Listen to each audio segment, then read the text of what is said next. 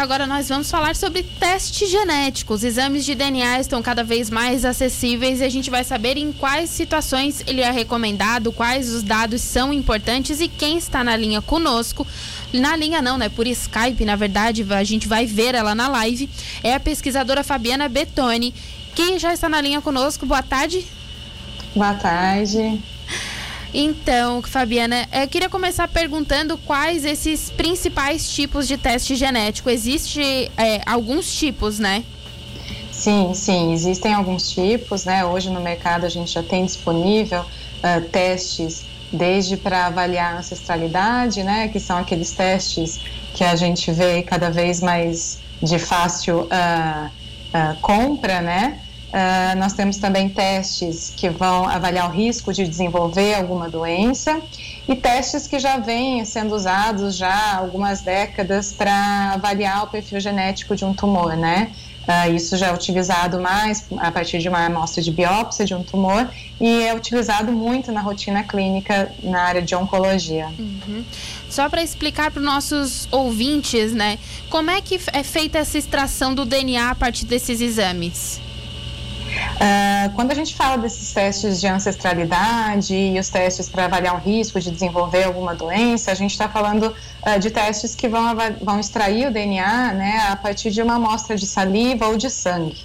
E quando a gente fala dos testes de biópsia, né, para avaliar o perfil genético de um tumor, Uh, aí a gente vai precisar de uma amostra de tecido do tumor, né? Então isso uh, é obtido através de vários métodos, né? Seja por uma punção por agulha fina ou por alguma metodologia que retira um fragmento maior do tumor. Uh, e a partir dessa amostra de tecido é que então é extraído o DNA do tumor. Então, é, você comentou sobre essas, no caso, tumores, mas esse teste ele também é possível detectar doenças, por exemplo, hereditárias também são podem ser detectadas? Isso, sim. Quando a gente fala de doenças hereditárias, a gente vai avaliar o nosso DNA a partir de uma amostra de sangue ou uma amostra de saliva. Tá? Então, uh, nesses casos, o que acontece é que normalmente já existe um histórico familiar, né? Então, já existem alguns membros da família que, tem, que desenvolveram algum tipo de tumor. Uh, e aí, através de um aconselhamento genético, né? Então, o que a gente uh, aconselha é que as, esses pacientes, essas pessoas procurem um aconselhamento genético, procurem um médico especialista nessa área, que vai avaliar todo o histórico familiar e definir qual o melhor teste para avaliar se aquele paciente tem o risco de desenvolver, desenvolver uh, alguma doença, né, ou algum tumor, por exemplo, hereditário, né? Certo. E também, no caso, esses, esses exames, eles, por exemplo, detectam doenças mais comuns, como obesidade, problemas cardíacos, coisas nesse sentido?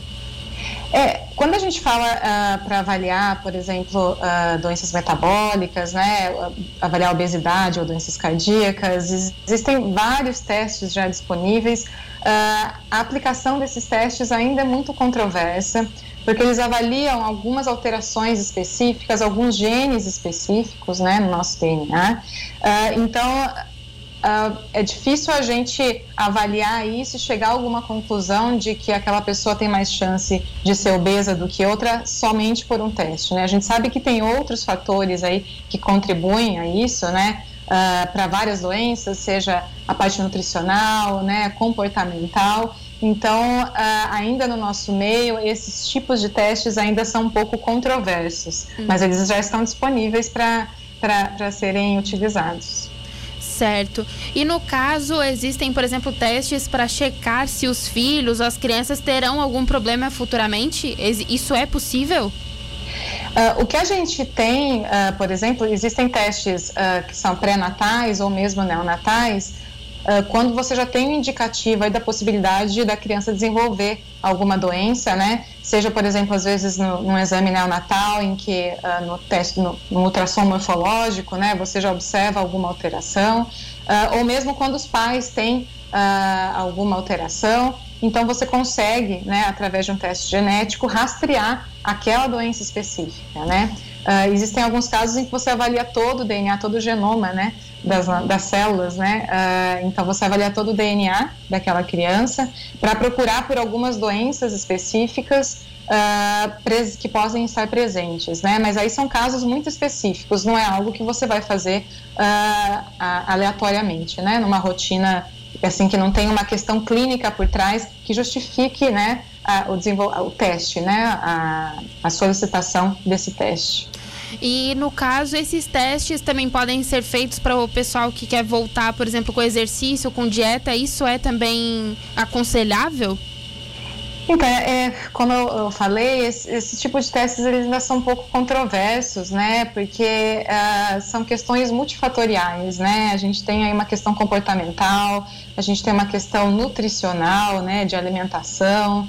Uh, Claro que eles podem indicar alguma, até uh, contribuir, por exemplo, para o nutricionista indicar a melhor dieta né, para o paciente, tudo, mas isso ainda é muito controverso. Acho que a gente ainda está muito no início com esses testes, ao contrário dos testes que a gente tem para alguns tipos de doenças, especialmente na área de oncologia, é, esses testes ainda Uh, são, são um pouco prematuros, eu diria. Assim. Acho que a gente precisa tomar um pouco de cuidado com o resultado desses testes.